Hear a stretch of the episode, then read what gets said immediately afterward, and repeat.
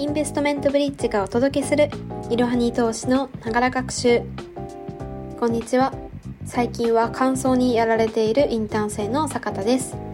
本日は記事のご紹介です。本日ご紹介する記事は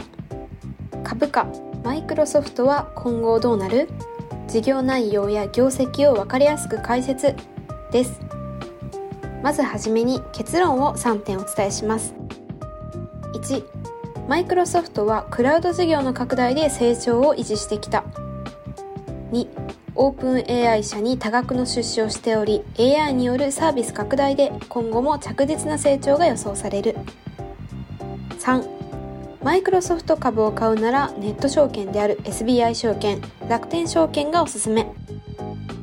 皆さんおなじみの PC 向け OS Windows ビジネス向けソフトウェア Office で有名なマイクロソフト。世界有数の時価総額を誇り IT テックの巨頭として世界中の投資家から人気を集めています。近年ではソフトウェア以外にも自社ブランドのハードウェア製品やクラウドサービスゲーム事業など事業を多角化させており積極的な M&A を通じて成長を続けています。今回のエピソードではそんなマイクロソフト社の株を購入するべきか今後の予想や日本からの買い方をご紹介していきます。ではまずはマイクロソフト株の基本情報から確認していきましょう。マイクロソフトという名前はほとんどの人が知っているかと思いますが実はソフトウェアだけの会社ではありません。マイクロソフトはアメリカを代表する IT 企業で GAFAM と呼ばれるアメリカ人気株の一つです。ちなみに GAFAM とは Google、Amazon、Facebook つまりメタアップル、マイクロソフトの頭文字を取った造語です。では、マイクロソフトはソフトウェアの提供以外にどんなことをしているのでしょうか？マイクロソフトの事業は大きく次の4つに分けられます。1つ目、ソフトウェア。2つ目、ハードウェア。3つ目、クラウドサービス。そして4つ目がゲーム事業です。それぞれ詳しく見ていきましょう。まずはソフトウェア事業についてですマイクロソフトといえば OS の Windows やビジネスソフトウェアの Office シリーズが有名ですよね。Office シリーズには Word、Excel、PowerPoint などのアプリが含まれています。スタットカウンターの調査によると2021年の Windows のシェアは全体の7割以上に上りました。続いてはハードウェア事業についてです。マイクロソフトはソフトウェア以外に PC やタブレットなどのデバイスを販売しています。代表的なのはやはりオリジナルノート PC Surface のシリーズでしょう。マイクロソフト Surface シリーズはデザインや質感が洗練されていることに加えて使い勝手の良さから大学生からビジネスマンまで幅広い世代に人気があります。軽量で持ち運びに向いているので学校現場での活用も進んでいます。実際に岐阜県教育委員会ではサーフェス GO シリーズを2019年から累計4万2000台導入しました。続いてクラウドサービス事業です。マイクロソフトはソフトウェアそしてハードウェア事業に比べてクラウドサービス事業も成長させてきました。代表されるのが Azure やマイクロソフト365でしょう。Azure とは2010年10月にサービス提供が開始されたマイクロソフトのクラウドコンピューティングサービスです。プロジェクトの開発や運用をサービスするツールからクラウドストレージサービス、マイクロソフトの AI を利用できるサービスまで幅広く提供しています。マイクロソフト365はズバリ Office シリーズのサブスクリプションです。現在では利用の主流は買い切り型からクラウドサービスにシフトしつつあります。クラウドサービス、つまり SaaS にはユーザーにとって常に最新版を利用できるというメリットがあります。また、企業側にとってサービス提供型のサブスクリプションであるため安定した収入が得られるという利点が大きいです。その他にもビジュアルスタジオというプログラミングツールも有名です。クラウド事業はマイクロソフトにとって成長ドライバーの一つであり、2021年度決算ではクラウド事業が売上高全体に占める割合は42%に達しました。Azure が急成長を遂げていることが主な要因です。また、セールスフォースと競合している顧客管理システムの採用率の拡大も成長に寄与しています。続いてはゲーム事業についてです。マイクロソフトは Xbox に代表されるゲーム事業も展開しています。日本ではあまり馴染みのない Xbox ですがアメリカをはじめとする海外では一定の人気を誇ります。2021年のゲーム関連事業の売上高は160億ドル約2兆800億円です。ちなみに Xbox とは2001年からマイクロソフトが販売する家庭用ゲーム機です。任天堂 switch がみんなで遊べるという価値観を軸に展開しているのに対して Xbox はハードウェアの質に徹底的にこだわりプロゲーマーやゲーム愛好家をメインターゲットとしています。マイクロソフトによると高性能ゲーム機の世界市場のシェアはソニーのプレイステーションが70%に上るのに対し Xbox は30%程度にとどまります。そこでマイクロソフトは積極的な M&A を通じて競争を勝ち抜く戦略を進めています。2022年1月には人気 FPS コールオブデューティーを有するアメリカのアクティビションブリザードを690億ドル約9兆円で買収することを発表しました。またかの有名なマインクラフトの開発会社も2014年に買収をしています。では続いてマイクロソフトの業績の推移を見ていきましょう。直近5年間の売上と利益を見てみると右肩上がりの成長を続けており売上高 CAGR 年平均成長率は15.7%となっています。この数字は GAFAM の他社4社と比較しても高水準と言えるでしょう。日本企業全体の CAGR が約0.8%と言われているのと比べると圧倒的な成長率と言えます。さすが世界を代表するグロース企業ですよね。続いて事業分野別の売上高を見ていきます。いろはに投資の記事では分かりやすくグラフで解説をしているので、ぜひそちらもご覧になってみてください。事業分野別に見てみると、サーバープロダクトとクラウドサービス、そしてオフィスのプロダクトとクラウドサービスの比率が全体の59%と大きな割合を占めていることがわかります。これらに含まれる事業のうち近年はクラウドサービスの成長がマイクロソフトの業績に貢献してきました。2018年から2022年までの年平均成長率は40.8%に達していますクラウド市場は成長が見込まれており今後も成長ドライバーとして期待ができますしかし一方でゲーム事業の割合は低いことがわかります。マイクロソフトは Xbox などゲーム事業も展開はしていますが売上高の割合は9%と少ないことがわかります。ただマイクロソフトはアクティビジョンの買収などゲーム事業の拡大に積極的ではあるので今後割合が伸びていく可能性があります。では続いて今後のマイクロソフトの株価について見ていきましょう。これまでマイクロソフト株は過去10年で8、9倍ほど値上がりをしていて大きなリターンを享受した投資家も多いです。ですが今から買っても遅くはないのかこれから値下がりはしないのかと気になる人も多いですよね。結論を先に言えばマイクロソフトの株価は調整局面でありながらも今後さらに値上がりする可能性はあります。ここからはその理由とマイクロソフト社の業績が今後どうなるかを予想していきましょう。まず1つ目のポイントは人員削減です。マイクロソフトは2023年1月同年3月までに全世界で1万人の従業員を削減すると発表しました。解雇の数は全従業員数の約5%に相当します。景気の後退が懸念されている中人件費の抑制を通じた収益の改善が求められているからです。これまでは好調な業績や市場拡大の期待から採用人数を増やしてきました。マイクロソフトの従業員数は2019年から2022年にかけて5割も増えています。もともと2008年のリーマンショック以降アメリカの巨大 IT 企業は一貫して採用を増やしてきました。それが加速するきっかけになったのが2020年から始まったコロナパンデミックです。新型コロナの感染拡大によってリモート事業や在宅勤務など人々の生活が大きく変容した結果インターネットサービスへの需要が急増しました。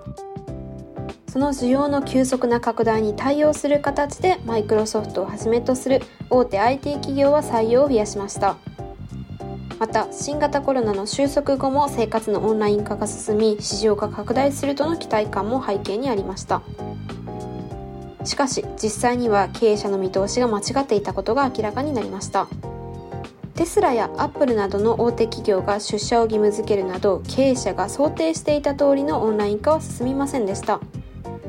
それに追い打ちをかけたのが FRB による急激な利上げです。その結果アメリカが景気後退に入りマイクロソフトの業績が悪化するのではないかと懸念が高まっています。従業員の増加に見合う収益を確保できない以上リストラによって人件費を削減する必要があります。人件費の削減によってコストが減少し収益性が改善をしていきます。そして業績の押し下げ要因が減ることで同社の将来の純利益が増加します。市場はこの経営判断を交換し発表後株価は上昇傾向にあります。不景気が深刻になる前にリストラで対応し低成長に備えようとしています。その柔軟性の高さやスピードの速さを市場は評価していると言えるでしょう。続いてマイクロソフト株を見ていく上でのポイントの2つ目は AI 開発に多額の出資をしているということです。マイクロソフトが注力しているのは AI 領域です。中でも2022年11月にマイクロソフトが多額の出資をしている OpenAI が公開した対話 AI チャット GPT は世界の注目を集めました。チャット GPT とは OpenAI 社がリリースした高度な対話ができる AI です。質問を投げかけると自動で文章を生成し返答してくれる機能があります。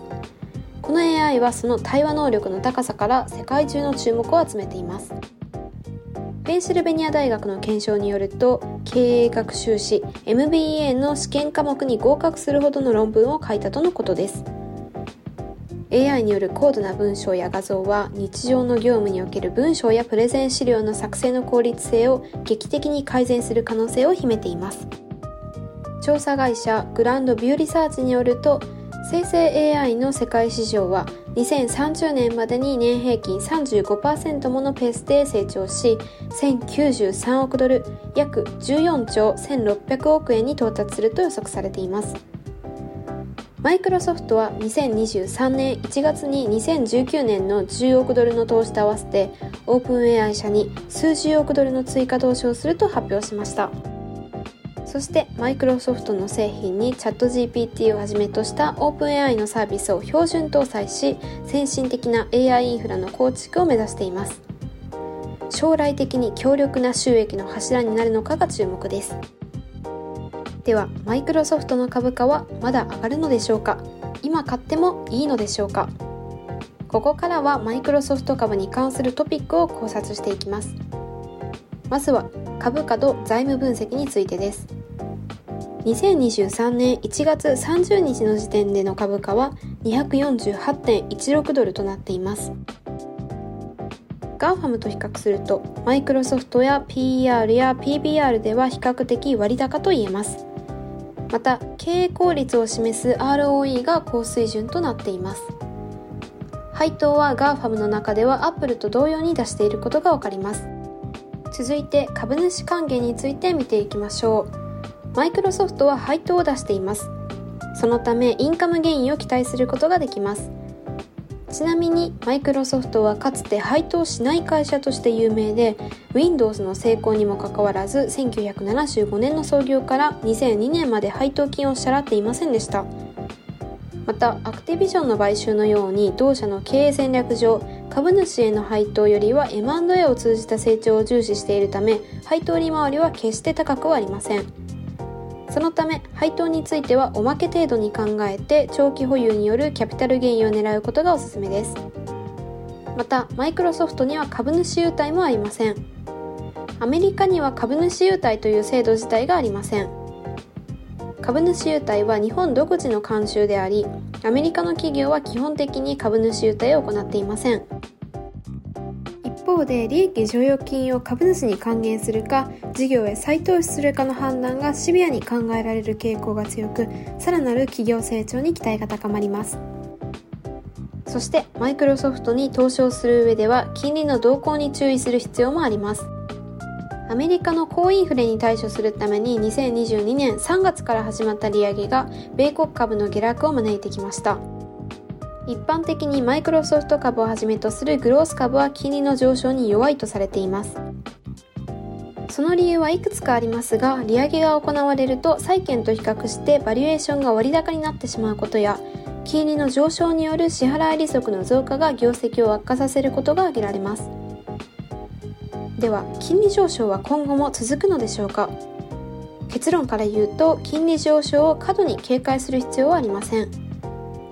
理由はアメリカのインフレはピークアウトしたと考えられているからです。2023年1月に発表された2022年12月の米国消費者物価指数は前年同月比プラス6.5%と6ヶ月連続で鈍化しました。